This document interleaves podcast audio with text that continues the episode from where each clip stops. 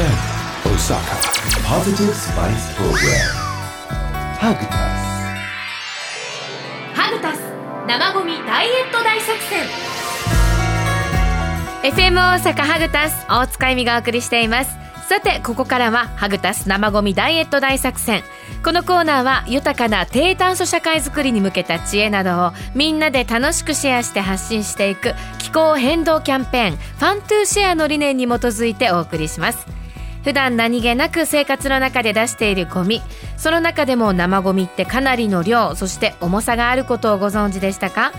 このハグタス生ゴミダイエット大作戦はそんな生ゴミをまずは身近な取り組みからダイエットにつなげ二酸化炭素排出量を減らし地球温暖化を防止しようという地球と未来をみんなでハグするエコプロジェクトです。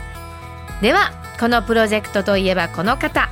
NPO 地域環境デザイン研究所エコトーンの太田光平さんです。明けましておめでとうございます。おめでとうございます。太田さん本年もどうぞよろしくお願いいたします。えー昨年2015年の7月末からスタートしました。このコーナーもですね、はい。年をまたぎましてプロジェクトもいよいよ大詰めに近づいているという、はい。ね、大作戦も近づいているということですけれどもねいやー2016年ですよ太田さんねえ。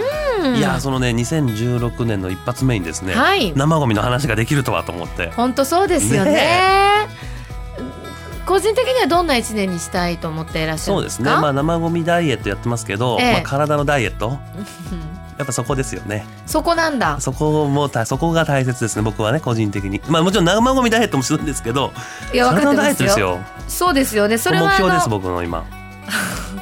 目標あの具体的に数値目標と、はい。ええあとあのもし、えっとそれが本当に達成できなかった時の何？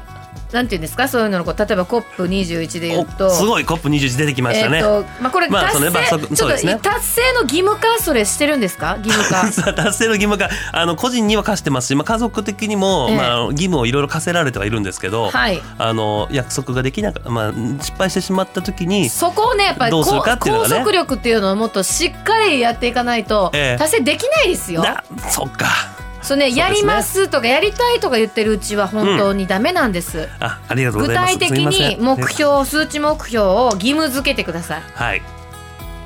僕はねマイナス15キロですね。またこうやってそそんなにね現実味がない数字を言うところでもうすでに今年も無理なような気がいたしますね。今。年はなんとかしたい。うんさあでももうそそもう太田さんのダイエットはいいんですけれども地球のことですね太田さん。そうですね。はい、さあ COP21 なんですけれどもフランス・パリでえー12月に開催されました、えーニュースによりますと13日12月13日にパリ協定を採択して閉幕いたしました。パリ協定は先進国に温室効果ガスの削減を義務付けた1997年の京都議定書に代わるもので今世紀後半に世界の温室効果ガスの排出量を実質的にゼロにすることを目指すとしています。また産業革命前からの気温の上昇を2度未満に抑えることを目的として明記しさらに1.5度に抑えるよう努力するとしています。えー各国はそれぞれ温室効果ガスの削減目標を定め国内での対策を進める義務を負う一方で達成の義務化は見送られ京都議定書に比べ法的拘束力は緩いものとなりました。はい。という方いうようにありますけれども。はい。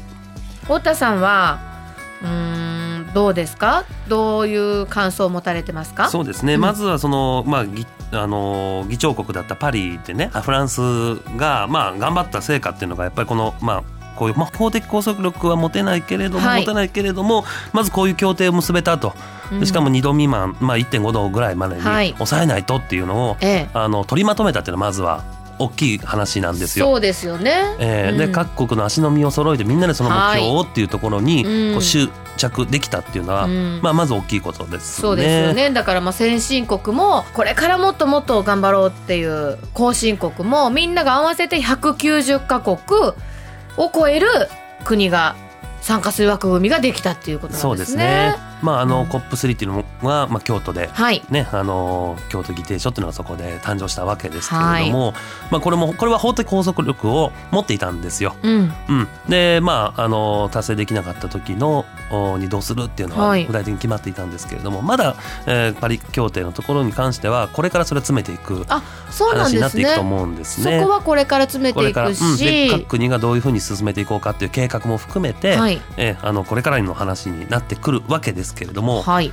まあこの点に関しては日本がね、うん、あんまり実は存在感を示せなかったなと個人的には思うんですね。ほううん、で実際その例えば経産省なんかは、まあ、再生可能エネルギーじゃなくて実質その原子力だとか、はい。石油石炭火力発電に頼ったそれがまあベースになった、えーエネルギーの供給をしていきましょうっていうことを言っているんですけれども、あのやっぱりその新たなチャレンジというかあまあ、それは環境の話っていうのは一方で安心安全であるとか、まあ、そういうことも考えていかないといけない、ただ経済的なことも考えないといけないのでこのバランスってすごく難しいんですけれども、うん。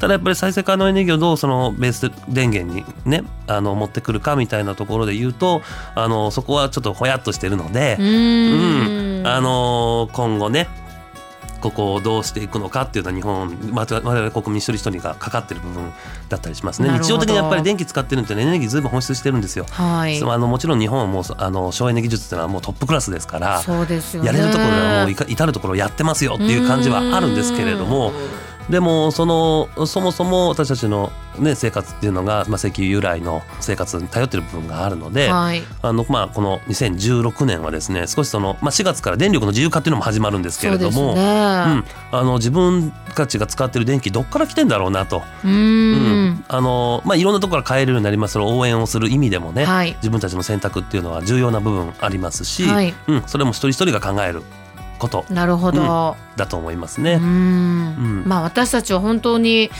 自分の生活の中でどんなことができるかっていうことを考えていくそうっていですねうとこですよえね。ーただだからその2度未満に抑えようと思ったらやっぱりね、はい。あの一定化石燃料から脱却するような、ううんんあのことをしていかないと無理ってことですね。無理なんですよね。だってあの京都議定書の目標も日本は2010 2020年まではい、達成できそうにな今のところないですよね。ですよね。だからあの最後ねなんていうのかなその経済的な部分ではいお金の部お金で解決みたいなね話だと、ねえでもお金で解決しててもね環境は、ね。環境は変えないですもんね。そうなんですよ、うん。だからあの自分の生活からどんだけ CO2 出てるかなんていうのはなかなか考えないかもしれないですし、はい。それは生活の中家庭の部分じゃではなくてうん。事業系の部分からもたくさん出てますのでね、はい。これは今日のね生ゴミの話もそうなんですけれども、はい。家庭でねやることも重要ですし、うん。一方でいろんな飲食店にね行かれたりだとか加工食品を我々食べてるわけですけど、ええその裏で生ゴミ実はいっぱい出てるんですよね。うんだからもう国民一人一人、まあ、事業をやられてる方生活してる方皆さんがこの考えていかないといそうですね。けないですようね。ん、はい。さあそんな COP21 なんですけれども太田さんもまた違う形で関わっていらっしゃったということなので、はい来週そのお話をまたお伺いさせていただきたいと思います。さあ世界各国の取り組みもそうですね大切です私たちができる身近な取り組みの一つです生ゴミダイエット大作戦、えー身近なことですけれどもまず一歩があってそれが広がって大きな輪になってゴミの収集や焼却の負担を軽減することにつながり二酸化炭素排出量を減らし地球温暖化対策にまたこれがつながっていくということなんですね。もうトライしてくださっている方今年もやりますっておっしゃってる方力強いです私も続けていきたいと思っておりますハグタス生ゴミダイエット大作戦では皆さんからのメッセージもお待ちしております。ゴミ生ゴミを減らすそしてなくすために普段こんなことを意識していますなどなど。まあ生ゴミゴミに限らずこのコーナーでは普段環境のこと考えてこんな取り組みしてますよというメッセージでももちろん大丈夫です。こちらまでお寄せください。hug アットマーク FM 大阪 .net hug アットマーク FM 大阪 .net までお願いします。ハグタス生ゴミダイエット大作戦この時間ご一緒したのは NPO 地域環境デザイン研究所エコトーンの太田光平さんでした。ありがとうございました。ありがとうございました。ハグタス生ゴミダイエット大作戦は豊かな低炭素社会づくりに向けた知恵や技術をみんなで楽しく共有し発信していく気候変動キャンペーン Fun to Share に賛同してお送りしましたファントゥシェアまた NPO 地域環境デザイン研究所エコトーンについてはハグタス生ゴミダイエット大作戦のブログにリンクがあります。そちらをどうぞご覧になってください。